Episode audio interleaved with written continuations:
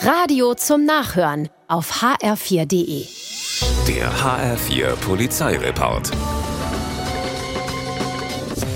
In Hanau-Lamboy ist eine 61-Jährige im Einkaufsmarkt shoppen, als sie den Verlust ihrer Handtasche bemerkt. Sie erzählt es ihrem Sohn und der geht zur Polizei. Und weil in der Handtasche auch das Handy der Frau war, versuchen es die Beamten zu orten. Mit Erfolg.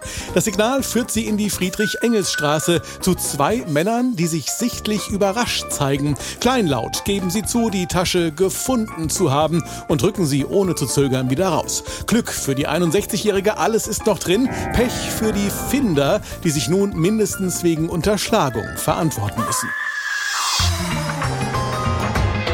Polizeikontrolle in Raunheim. Nachts um 0.15 Uhr wird ein Kleintransporter gestoppt. Das Blaulicht sichert die Kontrollstelle ab. Und das bringt einen Anwohner auf die Palme. Der schreit erst aus dem Fenster und taucht wenig später persönlich an der Kontrollstelle auf. Mit der Forderung Blaulicht aus, sofort. Er beleidigt dabei die Beamten, bis die die Nase voll haben. Der betrunkene 33-Jährige wird festgenommen und in den Polizeibus gesetzt. Kurz darauf erscheint ein Kumpel des Mannes. Mit einem Messer in der Hand verlangt er nun die die Freilassung seines Freundes.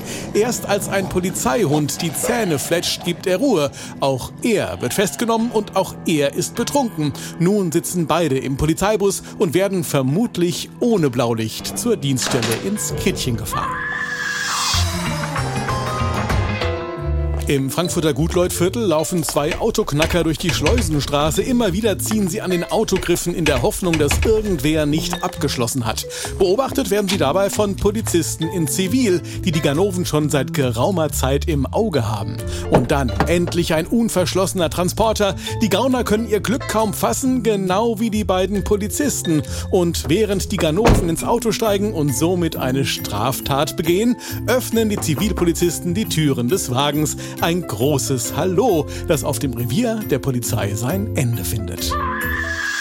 Der HR4 Polizeireport mit Sascha Lapp. Auch auf hr4.de.